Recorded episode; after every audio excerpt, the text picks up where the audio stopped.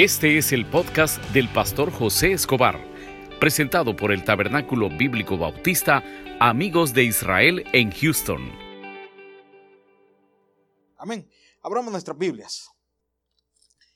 Vámonos a Mateo 9, 18. Mateo 9, 18. Vamos a hablar esta noche siete consejos para su familia siete consejos para su familia. Mateo 9, 18. Mateo 9, 18.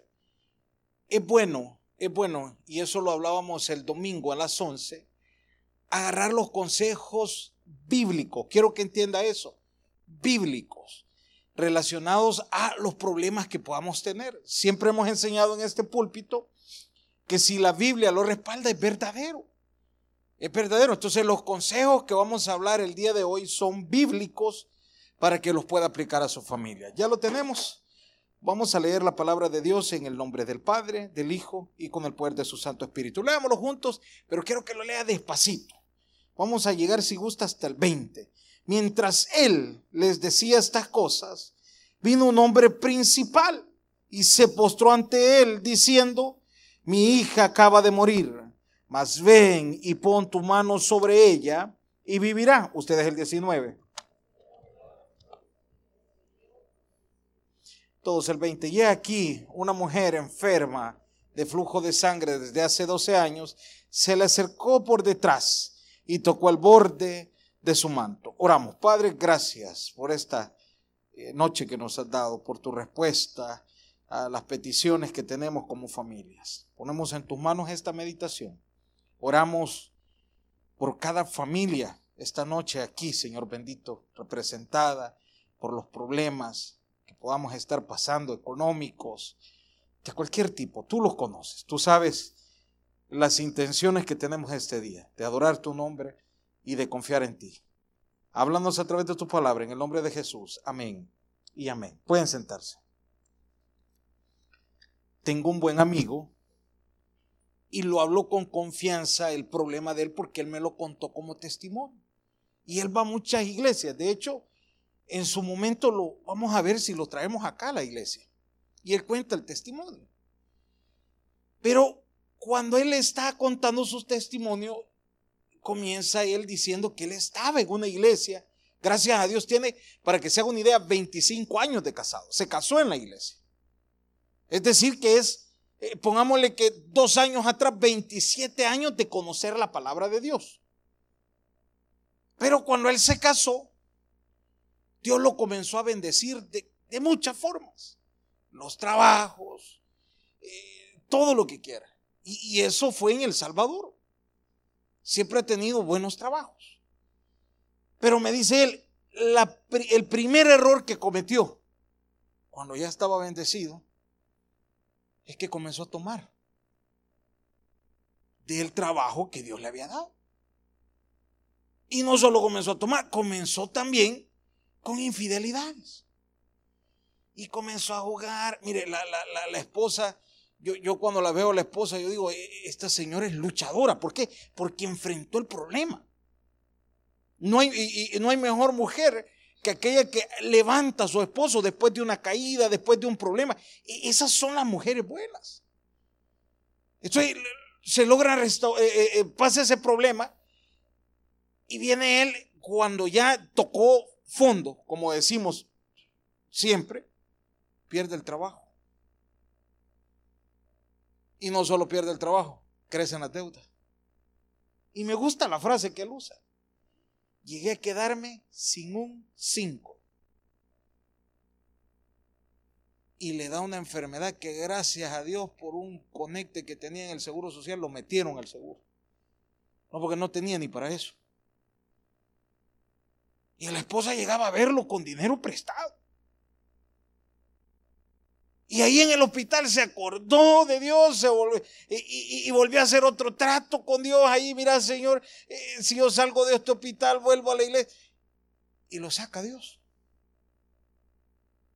Y no solo eso, le dan otra vez el trabajo. Primera vez que Dios lo levanta. A los tres años vuelve la recaída. Y ya en esta ocasión se hablaba de quitarle órganos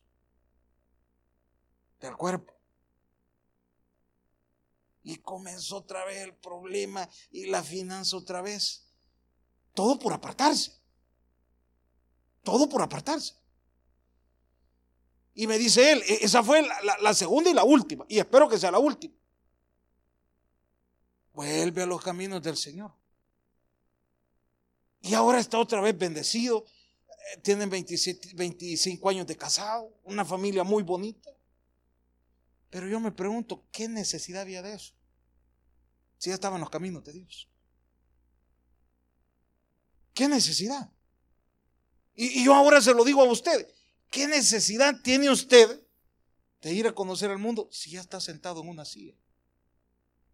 Cuando ya están las advertencias. Yo me acuerdo que eh, mi papá me decía, él, él, siempre ha tomado. Mi papá me decía, mira, fulano es tal. Mira lo que le pasó por tomar. Y él tomando también, o sea. ¿Por qué no decía, mira a mí, mira a mí? Porque no nos vemos los errores, hermanos. Porque no nos vemos los errores. Y el primer consejo para la familia esta noche, no se mueva de Dios, hombre. Aquí hay algo bien duro. Este señor que se, en la Biblia parece que se llamaba Jairo, un principal, una persona importante,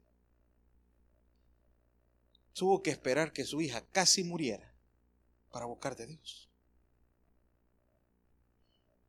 Y, yo cada vez que leo el 9.18, porque aquí está bien fuerte lo que dice, mientras él decía estas cosas, vino un hombre principal y que dice ahí, hermanos, y se postró ante él. ¿Por qué no lo hizo antes?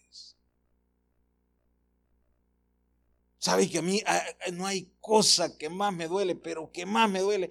Y, un amigo mío, un pastor, me decía, es que vos debes de cambiar eso. Cuando alguien me dice, mire, yo ya no me voy a congregar, yo ya no voy, yo trato de ver cómo, eh, se va a escuchar fea la palabra, pero tal vez de rogarle, hermano, no se vaya. ¿Por qué? Porque sé que va a sufrir. Porque sé que se va a meter en problemas. Y uno trata de ver cómo se les explica, hermano, piénselo, no tome esa decisión. ¿Por qué? Si, si Dios lo ha bendecido en la casa de él, ¿para qué se va a mover? ¿Por qué no piensa bien las cosas? Si usted ya vio que ha, ha, habido un cambio, y mire, y si no ha habido un cambio en su vida, es porque no ha hecho las cosas bien, no es culpa de Dios. No es culpa de Dios. Entonces, y, está al otro lado, cuando venimos en problemas, nosotros queremos que Dios eh, en un culto haga llover dinero, en un culto haga llover sanidad. Eso no, no es así, hermano. Yo no lo quiero engañar. Yo esta noche no le quiero mentir diciendo eso. Le estoy dando una advertencia, no se mueva. Y aquí está hablando, dice, mientras él decía esta cosa, vino un hombre principal y se postró ante él diciendo, mi hija, ¿qué dice ahí, hermanos? Acaba de morir. Y cuando estaba vivo, ¿por qué no? Yo no digo que es malo lo que voy a decir. Cuando hemos perdido un carro, una casa, el matrimonio, un empleo, ¿por qué buscamos de Dios? ¿Por qué no nos quedamos antes? Y no digo que es malo, gloria a Dios. ¿Por qué? Porque usted sabe quién lo va a restaurar. Y es Dios. Yo no digo que está haciendo mal. El problema es para qué tuvo que ir a dar esa vuelta. ¿Para qué se fue a dar la gran vuelta cuando usted ya iba recto? ¿Para qué probar eso? Y, y sabe que le voy a decir algo. Todos nosotros tenemos a la vista consecuencias de personas que se apartaron de Dios. Las conocemos y todo eso. Entonces, ¿por qué esperar una situación así? Y después, ¿qué le dice él? Y, eh, eh, y, dice, mi hija acaba de morir, más ven y pon tu mano sobre ella. ¿Y qué dice ahí, hermano? Y este conocía quién era Dios. Este conocía quién efectivamente era Jesús. Pero ¿por qué esperó ese, ese límite? Dios que le había dado una familia. Dios que le había dado economía. Pero él no quería estar cerca de Dios. Ese es el error. Ese es el error. El, no querer estar cerca de Dios. Y tuvo que esperar el límite. Le voy a hacer una pregunta. Y esta se la va a contestar usted, no yo. Porque yo no conozco su vida. ¿Qué límite está esperando para reaccionar en su vida espiritual? Porque yo, yo siempre digo algo, no es necesario retirarnos de una iglesia, o, en el caso de los pastores no es necesario dejar de pastorear, hablemos de la comunión con Dios. ¿Qué está esperando para reaccionar en esa parte? Y sabe que queremos arreglar todo con un servicio. No se puede, hombre. Esto es permanente. Yo trabajaba en el, un departamento de venta full comisión. Ahí se les decía a todas las personas que llegaban, mire, si usted vende, gana. Si no vende, no gana. Y recuerdo que toda la gente se retiraba de la compañía porque necesitaban un cheque para el martes. Y acababan de entrar el sábado. ¿Por qué? Porque ya traían deuda sobre deuda sobre deuda sobre deuda. ¿Y, y qué salían diciendo? No sirve la venta, no se vende. No, sí se vende, lo que pasa es que no tenían para el gas. Lo que pasa es que necesitaban un trabajo donde eh, terminó el día, vaya, aquí hay 100 dólares porque los, les, los necesitaba. Y a veces hablábamos con las personas y, les decíamos, mire, ¿y cómo es que se llegó? Se dejó llegar hasta esa deuda. Ah, es que como teníamos unos ahorros, pero primero nos acabamos los ahorros para buscar trabajo. Ah, y usted sabe que en este país hay que dejar una semana de fondo. Amén o no amén. Y eso es lo que nos cuesta cuando estamos recién venidos. No me cuadra la cuenta, jefe. Mire que eso no, es que hay una semana de fondo. A todo trabajo. Es decir, que el primer cheque se ve a los 22 días. Así estamos con la vida espiritual. Señor, yo quiero el milagro hoy, sí, pero ¿qué has hecho de ayer para atrás? Hablemos. ¿Dónde has estado? ¿En quién has estado confiando últimamente? ¿Por qué se murió la niña? Veniste. Así le dijo Dios. Pero este tenía conocimiento, pero sabe que era tanta la fe de este hombre. Porque aquí dice en esta parte, más ven y pon tu mano sobre ella. ¿Y qué dice ahí, hermano? Y fue tanta la fe que este llevaba que él podía restaurar a la niña, que en el momento Jesús se movió en el momento. No hubo que esperar tanto. ¿Por qué? Porque sabía el límite. Entonces el, mejor consejo que se puede llevar usted esta noche es no se mueva de Dios.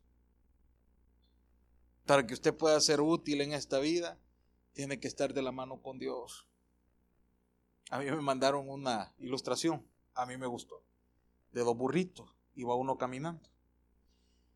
Y le dice un burrito al otro, mira, la semana pasada traía yo a Jesús aquí y la gente me tiraba las palmas, me tiraba las ramas, todo. Hoy que vengo solo no me tiran nada, me empujan. Es que sin Cristo no valemos nada. Su familia sin Cristo no vale nada. Su trabajo sin Cristo no vale nada. Usted sin Cristo no vale. Entienda eso. Entienda eso. Mire otro más. Salmos 127.3.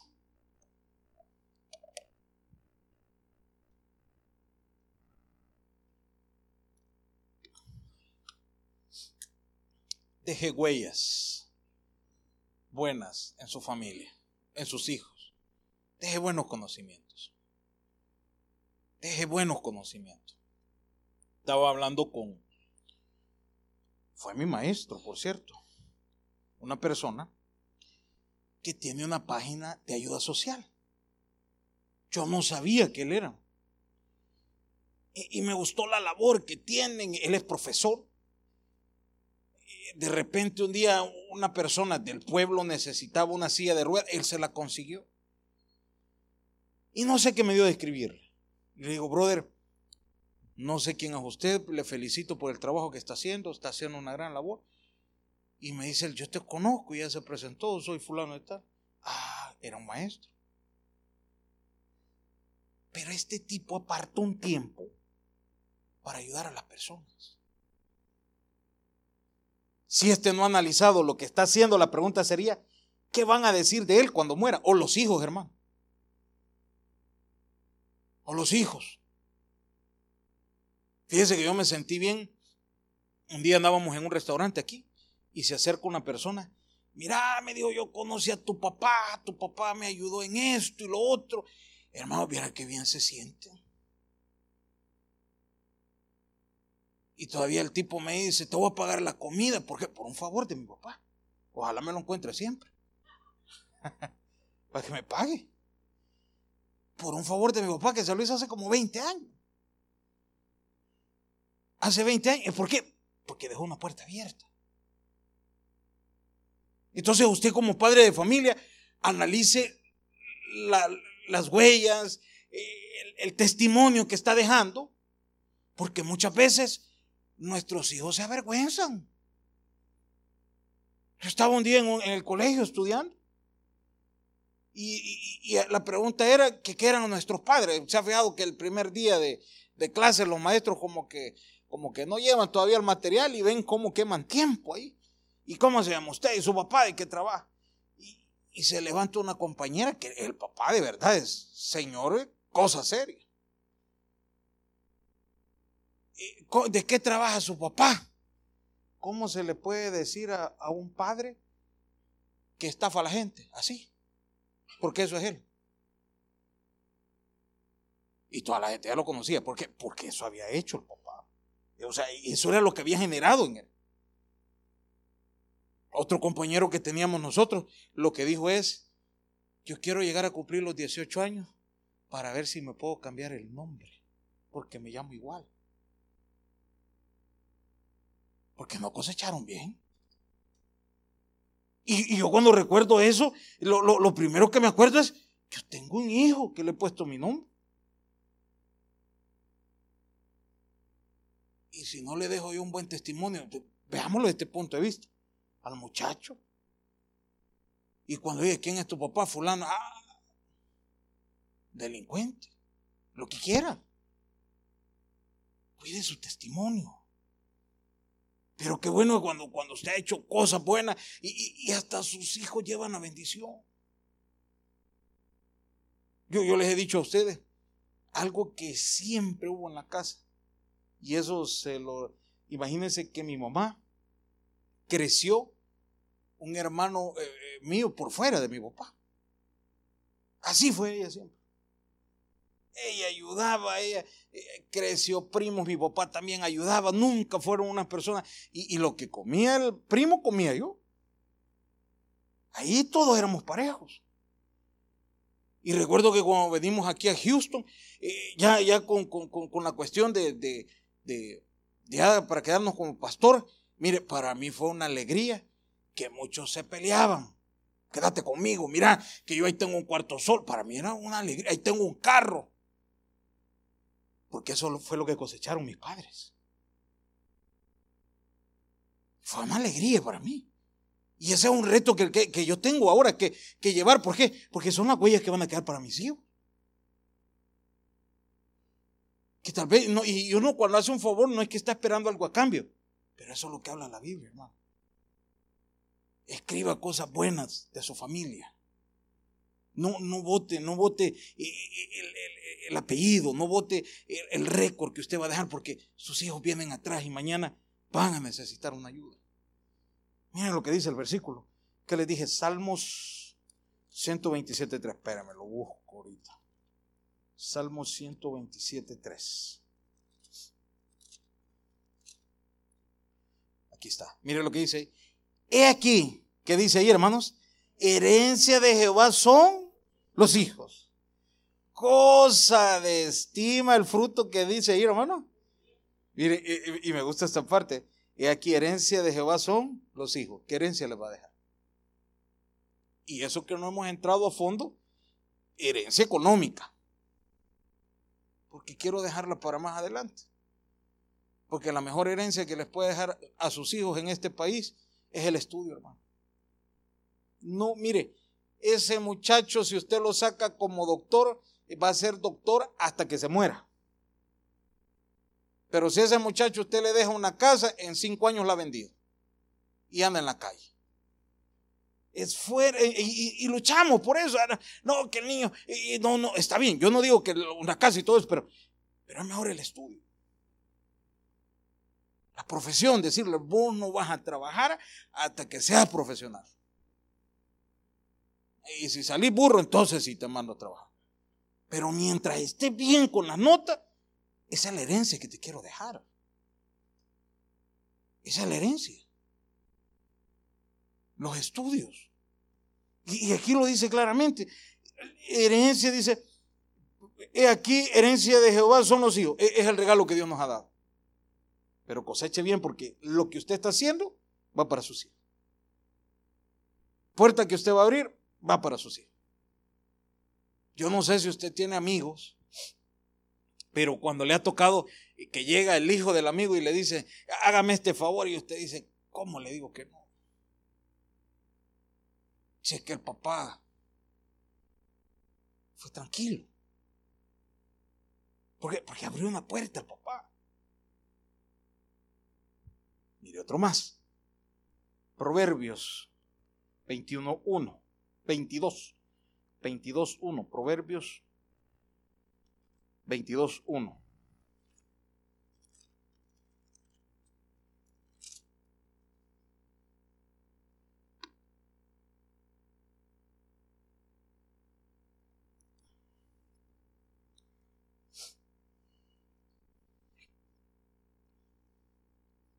Lo tenemos.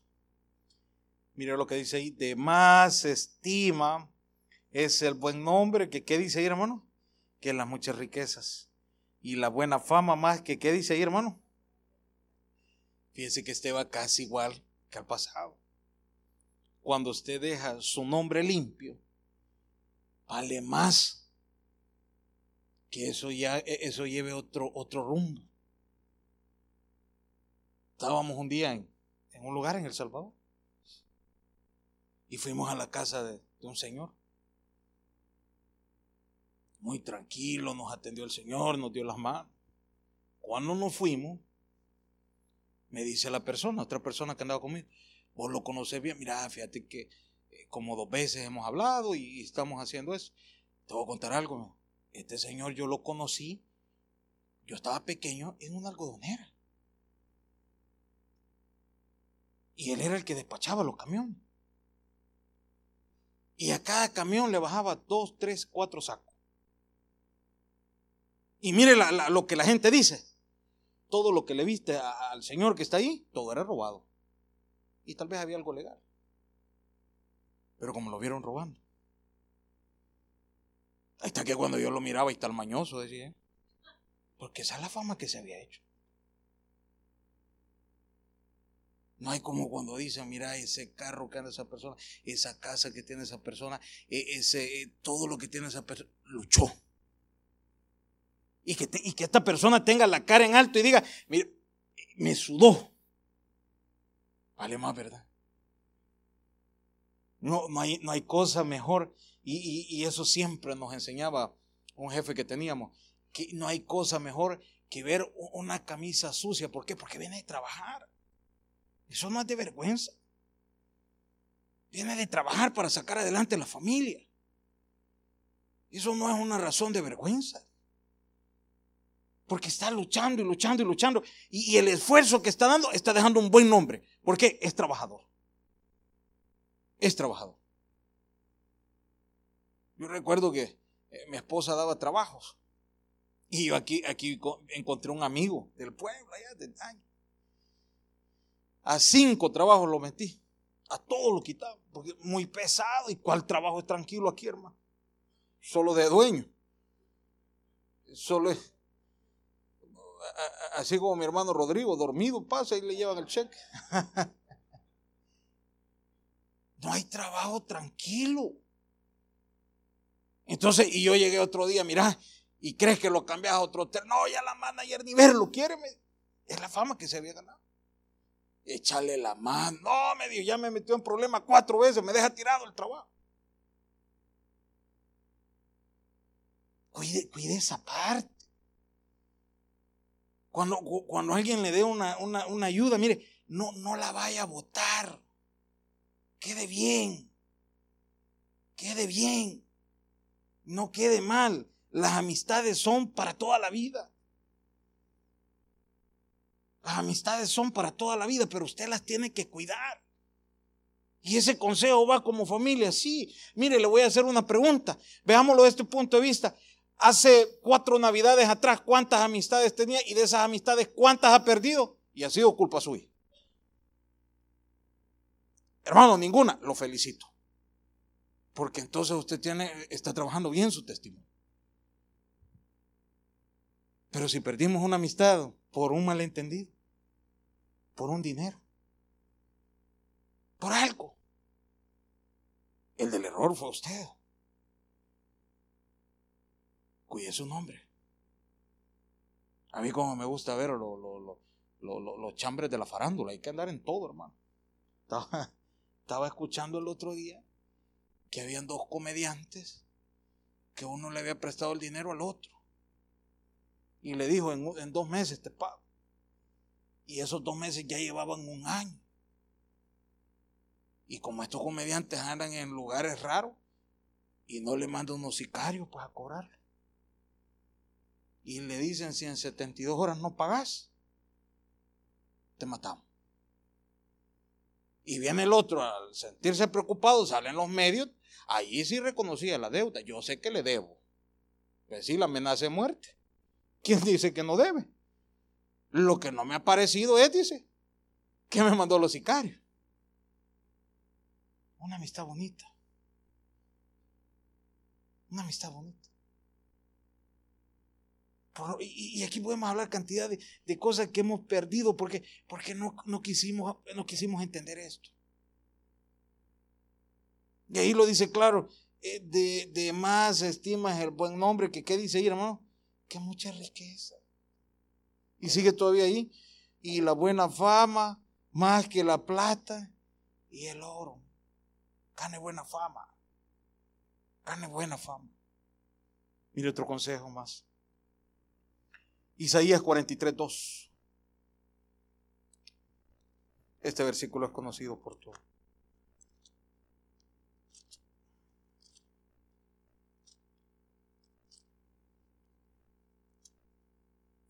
Isaías 43, 2.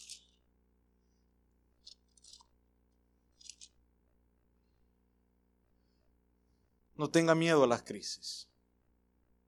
Si en su familia ahorita hay crisis, en la mía también, hermano. Todas las familias tenemos crisis. No hay una razón para que usted tenga temor. Usted tiene que clamar. Ahí es donde aprendemos a depender de Dios. Ahí es donde aprendemos. Yo, le decía a mi esposa, y, gracias al hermano Javier volvió a orar, la, la abuela de ella le comenzaron a salir un, bueno, primero el cáncer. Gracias a Dios se controló. A los, y acaba de estar aquí, a los ocho días, los riñones. Y se va al seguro. Con, con ¿cómo se llama? Con, con, exámenes en mano. Y le dicen que ya le tenían que hacer la diálisis. Así. Y cuando la llevan al, otro que le iba a hacer la diálisis, le hace un chequeo, ella tiene 85 años, no las aguanta. Y yo todavía le dije a mi esposa, mírale, si es de Dios le van a decir que no. Pero es que es necesario la diálisis, Dios va a orar. Y le dejan una consulta, no sé, como allá en el seguro alargan todo para, allá no andan con cosas. Y le dejan la consulta para hoy. Y de yo no sé cómo es esos exámenes, de 1.3 de, que tenía que hacer de, sus líquidos, pasó a 35. Ya no tiene nada. Ya no tiene nada. Eso sí, yo la vi a, mi esposa haciendo ayunos. Fuertes. Esas son las crisis que llegan a la familia. Yo no sé cuál crisis puede traer este día, pero no se preocupe, si usted está en Cristo, no hay nada. No hay nada. Y ahí lo dice, cuando pases por las aguas. ¿Cuáles son esos problemas pequeños?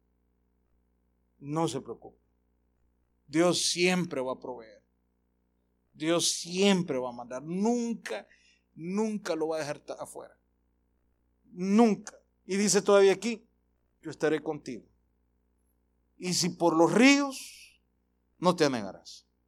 Cuando pases por el fuego, no te quemarás, ni la llama arderá. ¿En dónde dice ahí? No le va a pasar nada. Si su familia está caminando con Cristo, no le pasa nada. Así de pase lo que pase, llueve, truene, nada. No le pasa nada. Porque su confianza ha sido Dios. Mira otro más, rapidito. Mateo 15, 10.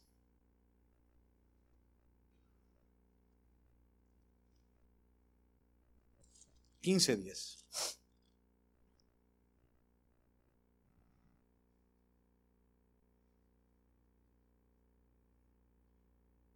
Ya lo tenemos.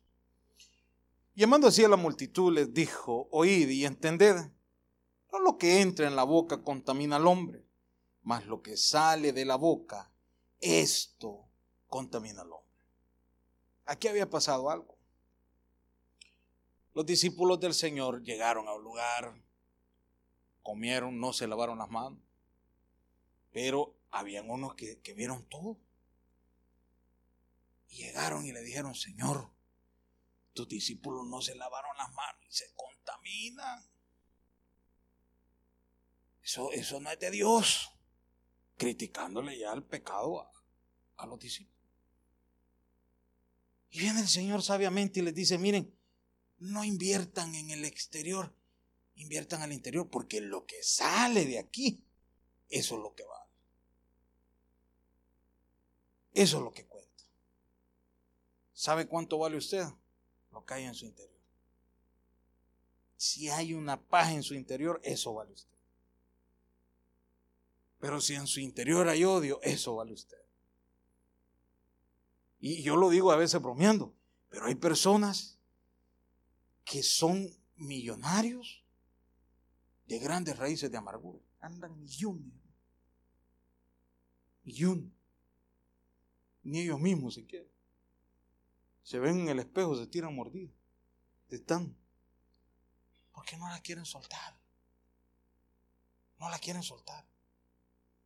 Lo que cuenta es el interior. Y eso también les decía, de, de, ¿cuántos somos padres de familia? Invierta en el interior de su hijo, no en el exterior. No en el exterior. Este país es consumista. Usted compra un par de zapatos y ya mañana salió el nuevo y los niños lo quieren. Yo me acuerdo que allá un par nos compraban, hermano. Sí, y esos eran los de fútbol en la escuela, los de la escuela, y había un cepillo para llevarlos bien lustraditos. Invierta en el interior.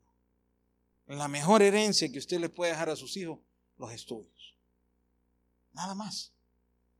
Nada más. Los estudios. Hermano, que el niño quiere esto, cómprele libros, estudio, porque eso se lo va a agradecer hasta la muerte. Démosle un aplauso al Señor. El mensaje ha llegado a su final. Abra su corazón y reciba al Señor Jesucristo como su Salvador personal, invocándole de esta manera. Señor Jesús, yo te recibo hoy como mi único y suficiente Salvador personal Creo que eres Dios, que moriste en la cruz por mis pecados y resucitaste al tercer día. Me arrepiento, soy pecador, perdóname Señor. Gracias doy al Padre por enviar al Hijo a morir en mi lugar. Gracias Jesús por salvar mi alma hoy en Cristo Jesús. Amén. Bienvenido a la familia de Dios. Ahora le invitamos a que se congregue con nosotros. Estamos ubicados en el 6611 Bisonet Street, Suite 112, Houston, Texas, zip code 77074. Le esperamos.